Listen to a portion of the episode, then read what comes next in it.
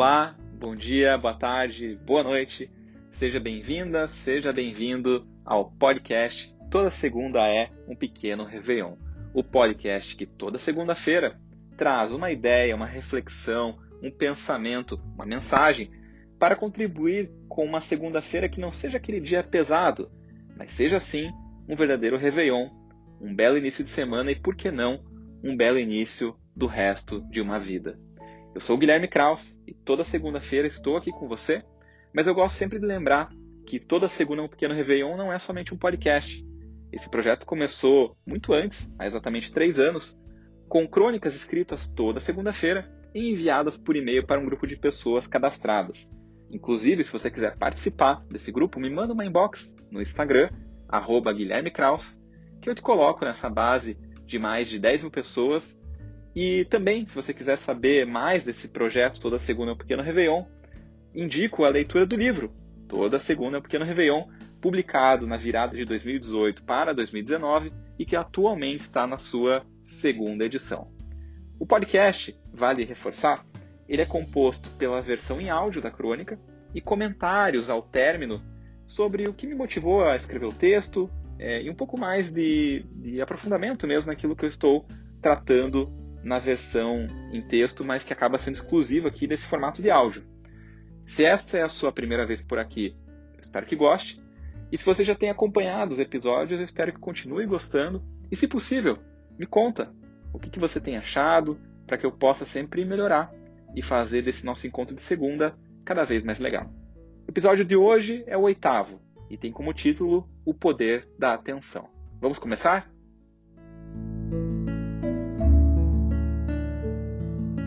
Olá, como estão as coisas por aí?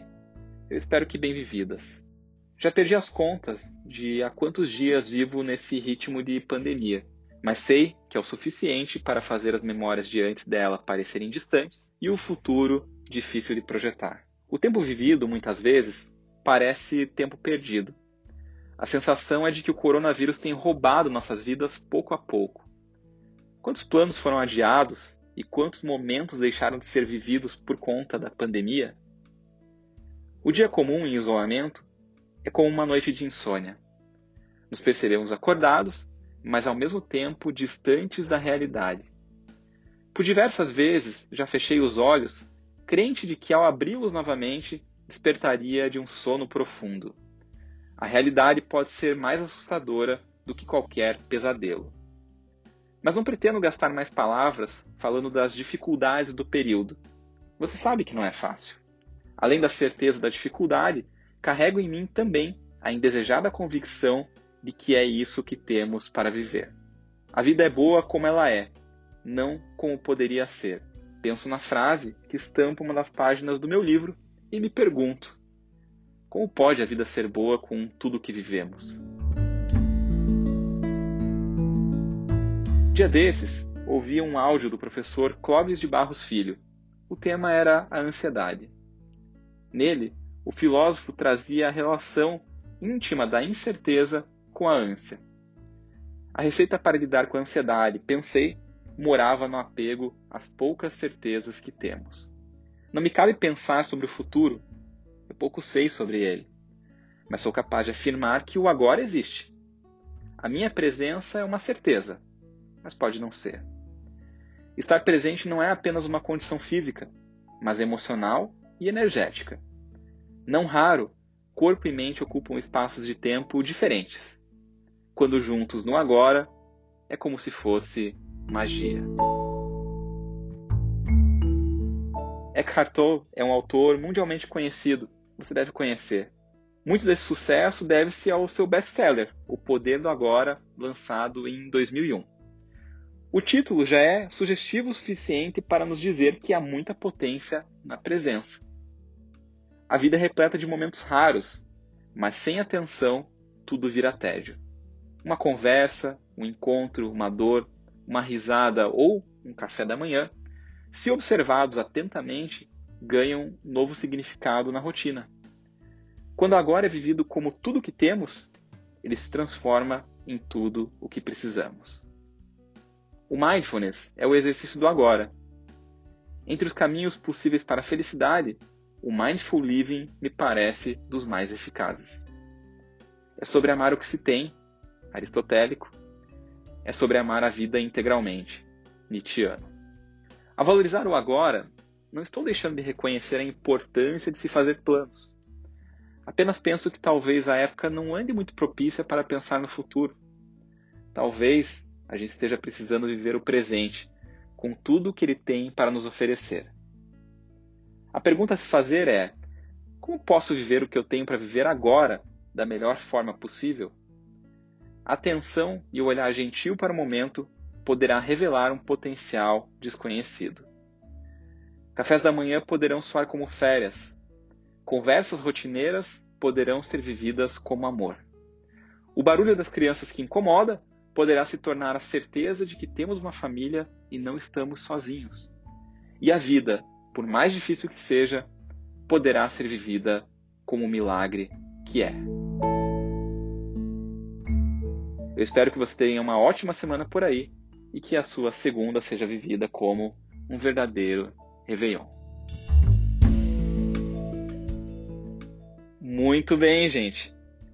Episódio 8, indo para a sua parte final, o título é O Poder da Atenção.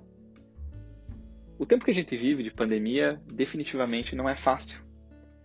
E é muito comum, e eu me vejo nesse cenário, a gente ficar pensando naquilo que a gente viveu antes dela e lamentando por não poder mais viver, ou então a gente tentar projetar um futuro, tentar imaginar o que, que vai ser o tal do novo normal, até para a gente poder redesenhar nossa vida.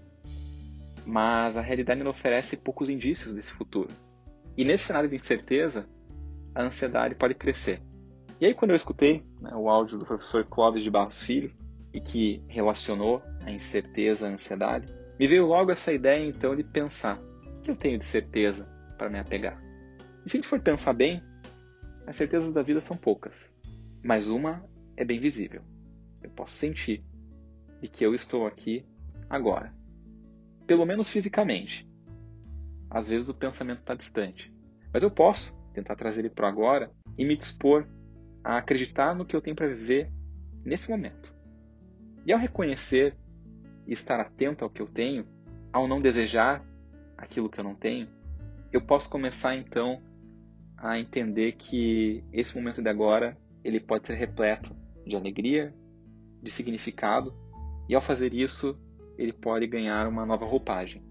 Como disse no texto, o café da manhã pode se tornar uma pequena atitude de férias, né? um pequeno momento de férias. Uma conversa rotineira que a gente mal presta atenção pode ser ressignificada de amor.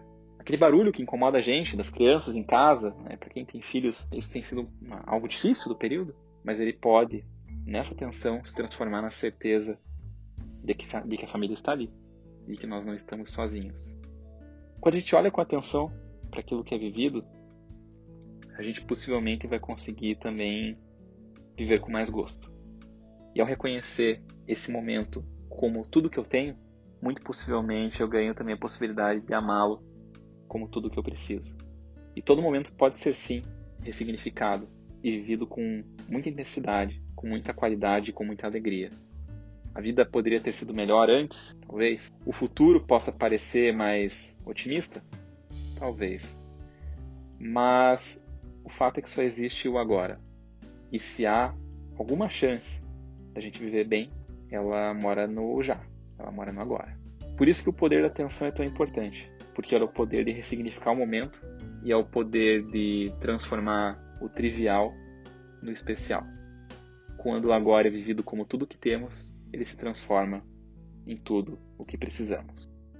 Eu sou Guilherme Kraus e toda segunda-feira estou aqui com você para trazer uma ideia, uma reflexão, uma mensagem para que a sua segunda-feira seja vivida como um verdadeiro Réveillon. E eu espero que essa seja vivida como um Réveillon e com muita atenção no agora. Até a próxima segunda. A gente se vê. Um abraço.